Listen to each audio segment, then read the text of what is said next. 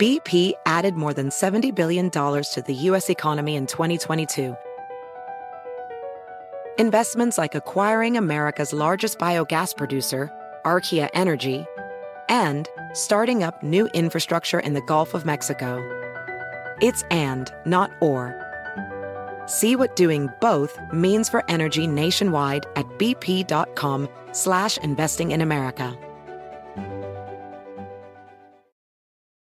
You might be right. It's simple, but something you almost never hear in politics today, with each side more concerned about scoring political points than solving problems. I'm Bill Haslam, a Republican. And I'm Phil Bredesen, a Democrat. We're former Tennessee governors, and we invite you to listen to our podcast, You Might Be Right. Join us and guests like Al Gore, Paul Ryan, Judy Woodruff, as we take on important issues facing our country. Listen and subscribe to You Might Be Right, a new podcast from the Baker School at the University of Tennessee.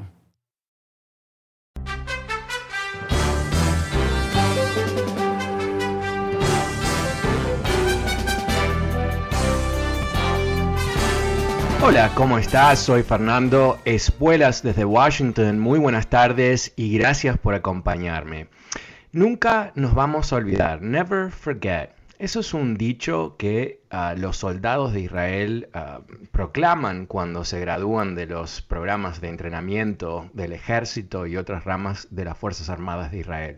¿Y a qué se refiere Never Forget? Nunca olvidaremos bueno, al holocausto, a la matanza salvaje de más de 6 millones de judíos en las manos de los nazis y sus aliados.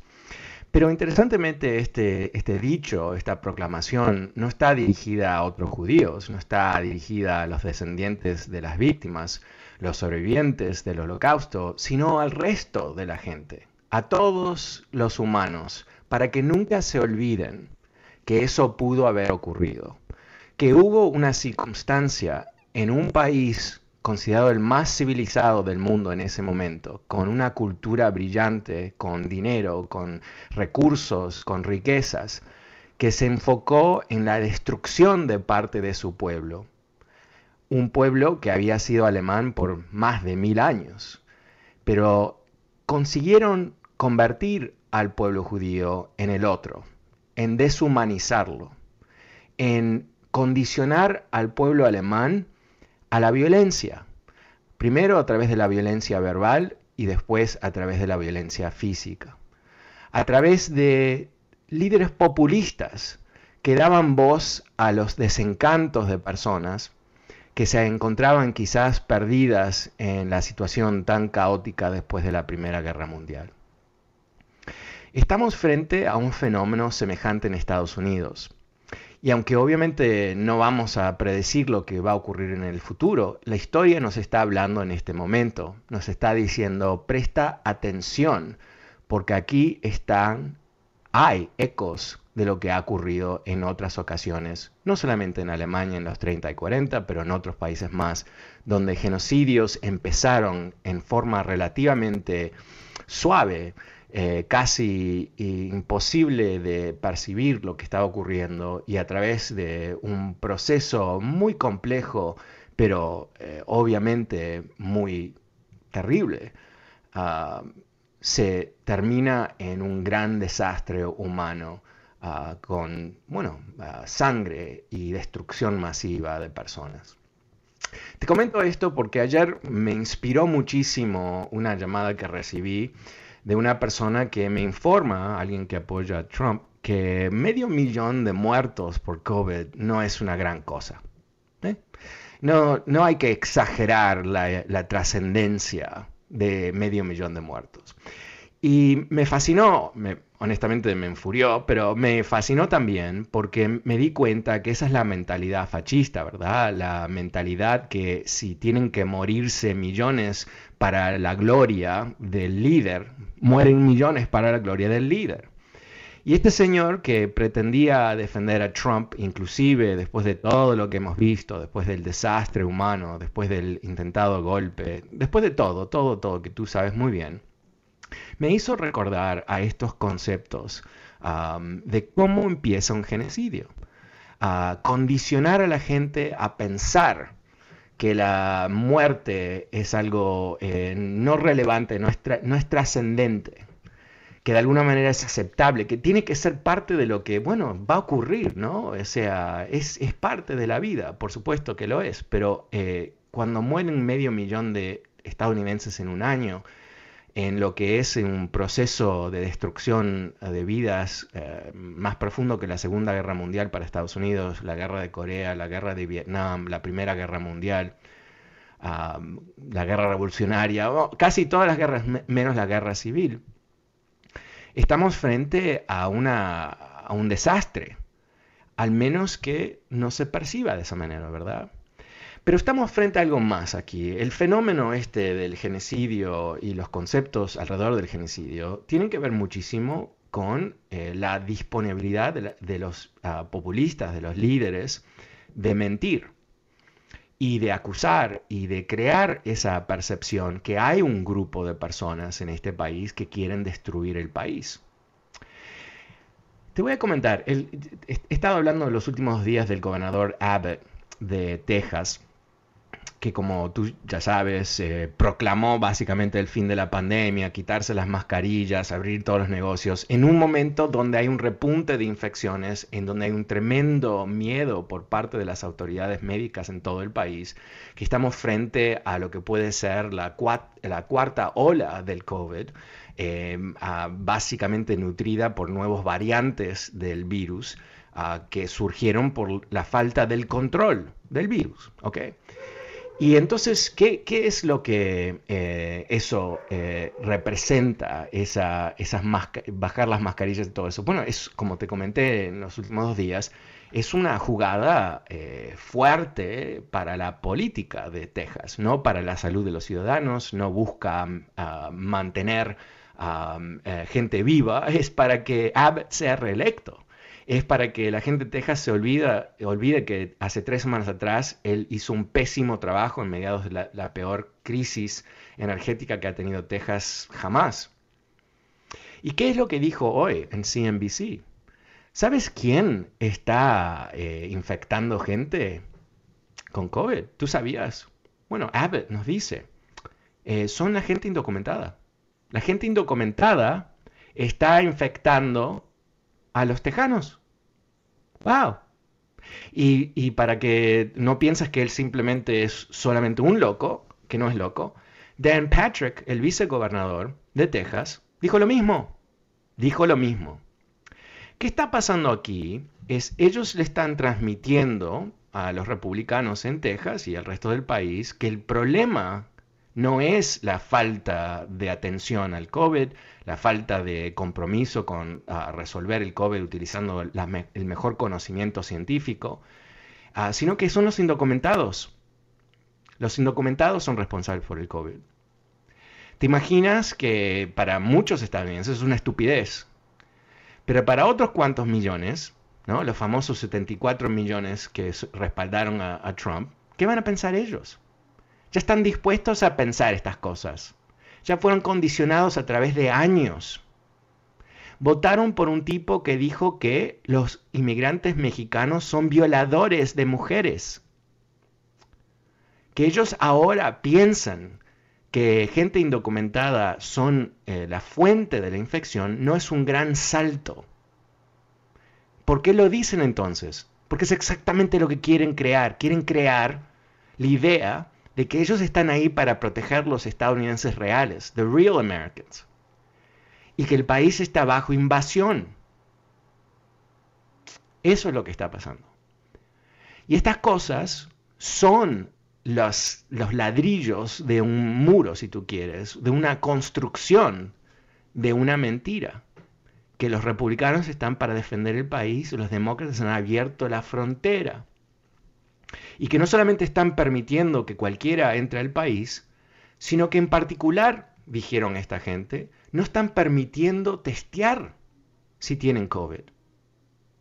Ahora, CNN esta tarde reporta que es Abbott, Abbott, ha bloqueado el testeo de personas que están entrando en el país a través de la ley.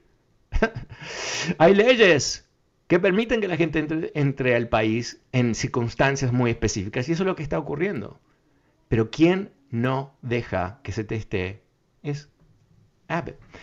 tenemos eh, realmente eh, algo para preocuparnos aquí. Y yo no soy alarmista, no me gusta ser alarmista, no me gusta exagerar.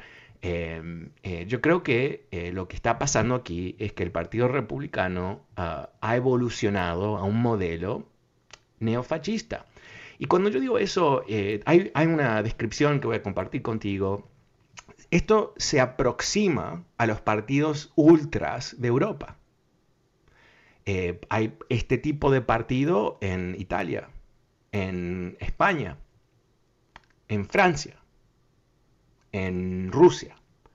Y son partidos que están basados en el concepto de blood and soil. Sangre y suelo. Sangre y suelo. ¿Qué quiere decir sangre y suelo? Que el suelo es de cierta sangre.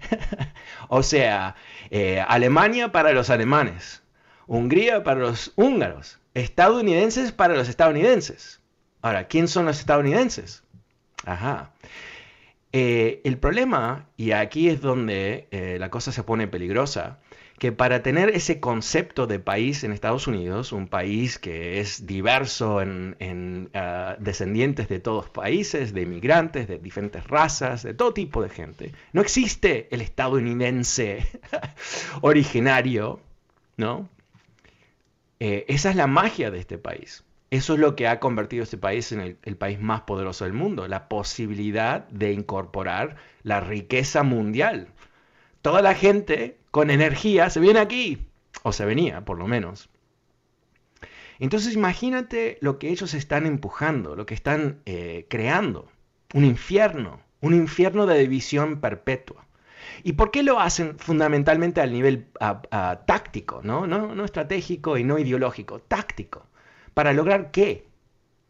Porque ellos no tienen confianza en sí mismos, no piensan que pueden ganar elecciones y no están dispuestos a cambiar su programa político. Entonces lo único que ellos pueden hacer, esto lo, fue la estrategia de Bannon eh, en la primera campaña de Trump, es lograr una mayor participación en el electorado de, racistas, de extremistas, de fomentar ese extremismo para lograr ganar elecciones. Eso es lo que está en juego. Y cuando lo combinas con el tremendo esfuerzo de reprimir el voto, hay más de 250 proyectos de ley para reprimir votos por los republicanos, 100% por supuesto, a través de todo el país. ¿Por qué? Porque ganó Biden. Entonces, cuando, cuando empiezas a, poner todo esto junto, no, no soy paranoico, yo simplemente veo a veces las cosas y puedo conectar las cosas. Yo creo que aquí hay algo real, algo que debe preocuparnos, algo que realmente es peligroso para principalmente nosotros, pero para el país también. Bueno, vamos a ir a las líneas, el número es 844-410-1020. Eh, te invito a que te suscribas a mi nuevo newsletter Power Daily. Son 5 dólares al mes, nada más, 5 dólares al mes. En, eh, en, el número de hoy eh, describo este argumento, doy las definiciones de por qué esto es neofascismo, Ah, están videos ah, del gobernador de Texas mintiendo sobre gente indocumentada y muchas cosas más, cosas para leer. Ojalá puedas suscribirte, lo puedes hacer a través de mi website fernandoespuelas.com, fernandoespuelas.com. Ahí también te vas a encontrar con el podcast de este programa. Si algún día no llegas a escucharlo en la radio en vivo, puedes escucharlo a través del podcast cuando tú quieras. Pero ahora vamos a ir a las líneas. Eh, vamos a empezar la tarde con Marilu. Hola Marilu, buenas tardes, ¿cómo te va? Hola Fernando, ¿cómo está? Bien, gracias. ¿Y tú? Pues bien, gracias. pues nada más llamo para felicitarlo y decirle que no esté exagerando, porque en el 2008 nos decía que si no nos poníamos las pilas en votar, en integrarnos a, a, a este, en saber quiénes son nuestros representantes y todo, iba a pasar lo que pasó, que iba a estar, iban a estar los republicanos eh, con dominio en la Suprema Corte y así estamos ahora. Otra cosa, este, del respecto al soy adivino. Pues no, pero nos abre los ojos y nosotros no queremos entender. Ese es el problema.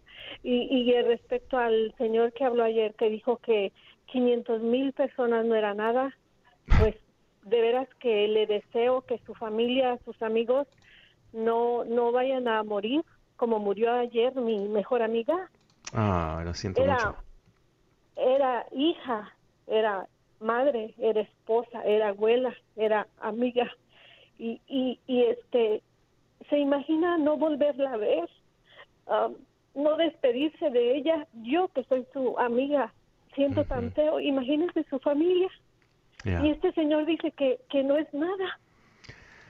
pero bueno, pero pensemos, pensemos lo, que eh, yo creo que, bueno, primero, eh, una vez más, eh, lamento mucho ah, que hayas perdido a tu amiga y, y, yo creo que ahí siempre tenemos que pausar un segundo y, entender que la pérdida de toda esta gente a través de todo este país ha impactado, si, si medio millón de personas murieron, más de medio millón, eh, millones de personas, sus familiares, sus amigos, sus colegas, sus vecinos, eh, todos eh, son millones de personas que han sido tocadas directamente y por supuesto la tremenda pérdida para la sociedad, ¿no? porque esas 500 mil personas hacían cosas en la sociedad y, necesitamos la energía de todos. Pero, pero yo creo que cuando alguien dice abiertamente, como dijo ese señor ayer, que medio millón de muertos no es nada, ¿no? De alguna manera tratar de minimizar el impacto de lo que ha ocurrido aquí. Eh, tenemos que verlo, no es un punto de vista político, no es un análisis, es una percepción de alguien que se ha nutrido por X periodo de tiempo en ah, el odio ¿no? que fomentó Trump como ah, mecanismo de, adhesión.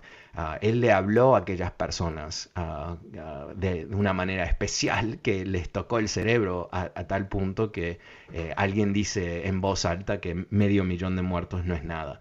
E, es, es vamos a estar, yo creo, muchos años tratando de no solamente entender lo que pasó, pero también tratando de recuperarnos del daño moral que nos han hecho. Muchísimas gracias, Marilu. Eh, pasemos con José. Hola, José, buenas tardes, ¿cómo te va?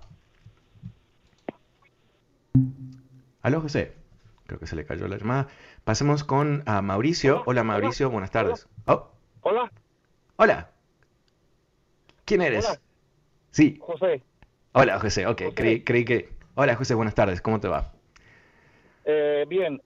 Yo te escuché ayer sobre el, señor que llamó que dijo que, que no era nada, pero es la retórica que es el culto que le tienen a, su líder. O sea, eh, eh, y luego salió la que, la que lo defendió. Son pura gente de, de aquel viejo. Eh, y cuando, cuando llamamos los racistas, los, los que no nos quieren, pensamos en los blanquitos, como tú dices, pero lo malo que hay gente del color de nosotros que, que piensan lo mismo. Claro. Y, sí, es, es terrible. Sí, sí, gente de, de, nuestro color que, que piensan igual, igual que los blanquitos. ¿Y por qué? Porque, porque ese señor que, que está en Maralago los envenenó con sus palabras su cerebro se los envenenó y todavía siguen llorando, siguen cagaraqueando y nunca van a estar tranquilos estos cuatro años. Mm, sí, creo que sí. Bueno, yo, yo eh, primero hay que reconocer ¿no? que hay ah, gente que por razones personales votan un partido sí o sí, no les importa quién es el candidato y ah, se sienten de alguna manera que es su responsabilidad. Sumémoslo, uh, sumémosle lo, la gente que vota por un tema, ¿no? principalmente el aborto, y están, no les importa ah, nada más, es lo único que les importa, y, hacen caso omiso de toda la política y todo el daño que puede hacer un político, que por un lado su boca dice estoy contra el aborto, y por otro lado perjudica a bebés, ¿no? Em, eh, y después hay que sumarle, como tú dices, las personas que han sido sometidas a un proceso de indoctrinación por parte de Trump y, Fox News y todo el resto, de las, de las mentiras que se han repetido con una frecuencia realmente feroz. Ah, y hay mucha gente que, queda eh, atrapada por, por, esos mensajes y ya no sabe distinguir entre la verdad y la realidad. Eh, pero eh, nosotros tenemos que, el resto de nosotros, que somos mayoría en este país, no solamente tenemos que reconocer que esto ha ocurrido, pero tenemos que eh, redoblar nuestro esfuerzo, porque yo creo que estamos enfrentándonos a lo que va a ser un intento por parte de los republicanos de liquidar cualquier tipo de progreso que haga, ah, que se quiera llevar a cabo. Los republicanos no respetan para nada que las elecciones las ganaron los demócratas, no les importa. Eh, están bloqueando lo que es el, nuevo, proyecto de ley para eh, aumentar el derecho de voto en este país, quieren acabarlo. Están en contra del plan de rescate de Biden, quieren acabarlo. Eh, están en contra de todo lo que fue el programa de Biden porque es el programa de Biden, aunque él ganó por más de 7 millones de votos. Absolutamente no tienen respeto por, la democracia. Y más allá de eso, esto es importantísimo entenderlo, lo comenté en el comienzo de este segmento. Hay más de 250, más de 250 proyectos de ley a través de este país en las, en las cámaras estatales que buscan restringir el derecho del voto. En Georgia, si recuerdas Georgia, lo gana Biden y después los demócratas ganan los dos escaños del Senado. ¿Qué están haciendo ahora? están recortando el día eh, donde se puede votar. Quieren acabar con el derecho de votar a, través del correo, al menos que estás enfermo o eres una persona anciana. Eh, eh, quieren liquidar una cantidad de cosas que permitió un aumento de la votación, porque ellos piensan que la única manera que pueden ganar es limitando el voto.